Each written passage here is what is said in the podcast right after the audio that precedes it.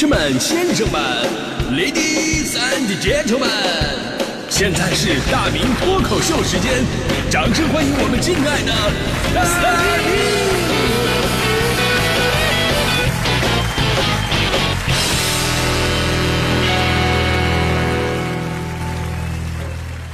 好，欢迎各位来到今天的大明脱口秀，我是大明啊。你说这个人呐，这一年呐，这个每个阶段你会发现不一样，怎么不一样呢？一年四季吗？春天的时候，人们总是怀揣着梦想；到了秋天的时候呢，这人就变得特别的现实。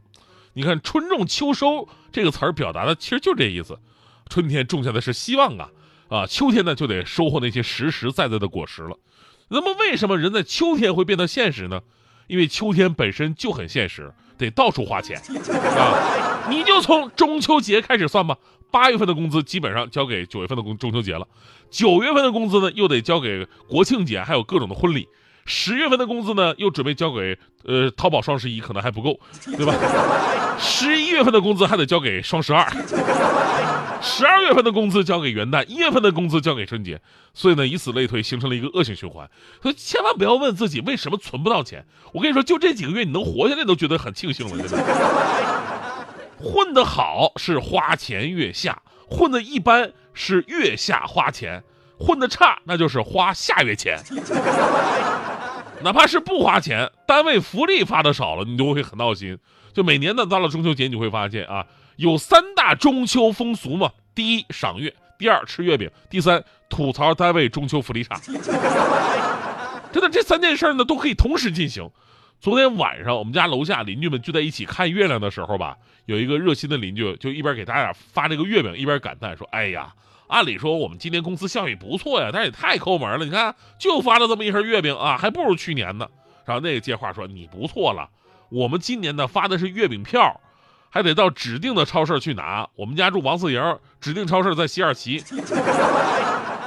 啊，月饼两盒五十，打车来回三百，你说？哎呀，这时候啊，我就是微微一笑，我拿出了手机，我说：“给你看看我们单位发了什么。”这帮人眼睛一亮，我的天哪，你们发的手机啊，华为 Mate Pro 三零，这手机有点过时啊，这个 发什么手机？这手机我自己用两年了都。我说，我们就发了一条微信呢，告诉我们中秋十一大家正常上班。你不仅中秋福利提前告诉我们了，这连十一的都告诉我们了，这是。哎呀，呃，当你们已经开始琢磨哎十一出行策划的时候，我们已经开始要求提交十一节目策划了，真的。但是说到中秋福利这个东西吧，这玩意儿比较虚幻，对吧？它既不是硬性规定，又不是说领导的对你的一个承诺，发多少或者发不发都得看领导的意思。即便说真的不发。你也说不出来他违反了哪条法律法规，只不过呢，咱们中国人都讲究一个彩头，尤其呢到了一些比较重要的传统节日，那发的多呀固然是一种实力的体现，但是发不发更能体现一种人性关怀。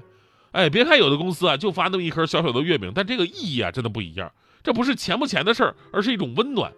当节日来临的时候，你看有的朋友在朋友圈晒月饼啊，有的晒水果，有的晒什么代金券，你只能在阳台晒晒被子那。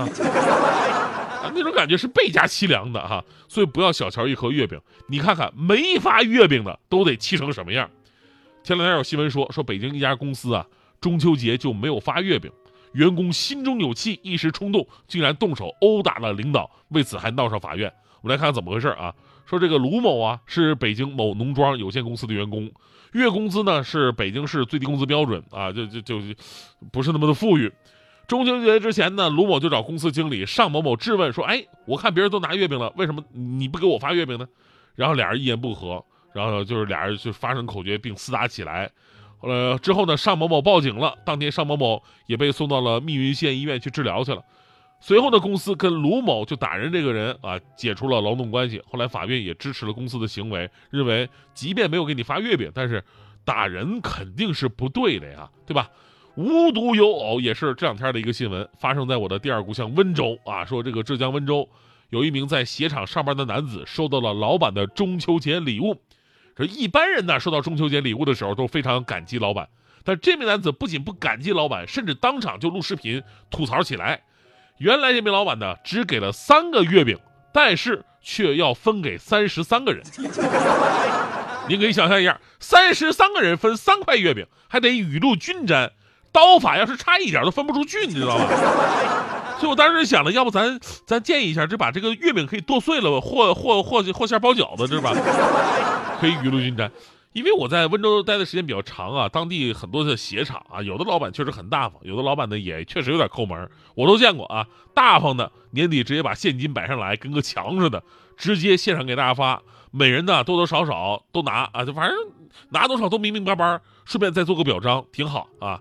当然这也是生意好的，那也有抠门的，或者赶上生意差的时候也没办法。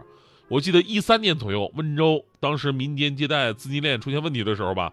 这员工啊，就生怕自己的老板跑路，你知道吗？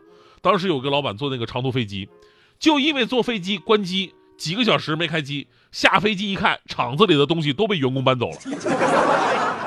因为员工啊一看，哟，老板手机关机了，肯定是跑路了，走吧，拿吧，咱们，呃，什么值钱都给拿走了。所以呢，这次月饼这个事儿吧，我就不觉得奇怪了，这就是老板跟员工之间缺乏那种沟通跟信任。但是后来呢，视频作者本人也出来澄清了，说：“哎呀，这是一场误会呀。那天领导回来吧，他刚好带回来一盒月饼，然后呢就拿出了几块给我们大家伙尝尝鲜。那月饼还挺大个，挺大一个的啊。之后呢，厂里还给每个人都发了一盒月饼，还有半箱苹果。啊，这边以为就仨月饼，三十三个人分的，一着急就把视频发出去了。我们在这里啊，祝发视频这哥们儿吧一切顺利。以后啊，这个啊。” 所以呢，咱们今天说中秋节福利这话题呢，其实就是想说呀，不管你的福利是什么，肯定有的人多，有的人少，这不是最重要的，最重要的其实是来自公司单位的一种关怀。中国人最具情怀和这个文化传统的中秋佳节，本来和和美美、团团圆圆，寓意无限美好。甚至呢，这两年因为疫情，那很多朋友就地过节，真的没有能够回家跟家人团圆。还有像我们一样坚守在工作岗位上的。更多需要的其实就是那么一句温暖的关怀，一盒简简单单的月饼也能让我们体会到那种集体的温暖。其实很多都是面子问题，你知道吧？就多少都是面子问题。这面子倒无所谓，我是觉得面子咱们可以帮公司撑起来，对吧？有的人说，哎我这个公司啊，这个发的东西太少了，没面子。我跟你说有办法，今年中秋，我就问我们那个公司的工会，我说，哎，你们那儿有没有什么没有用的纸箱子？他们当时愣了，纸箱子。没用的纸箱子啊！上次采购那个电脑，剩一堆纸箱子就准备卖废品呢。你干啥呀？我说太好了，你给我两个，给我两个，啊，他给我两个。然后呢，我就在那个电脑纸箱子上面写了四个字“中秋福利”，啊，然后那个纸箱子还原特别好，里边塞着泡沫。然后呢，我抱着这两个纸箱子在地铁一号线我坐了来回。当时地铁上无数人向我投来羡慕的眼光，指着我窃窃私语：“你看看人家单位的福利，笔记本电脑，而且一发发俩。”这个 福利丰厚固然美好，但是福利一般呢也可以理解。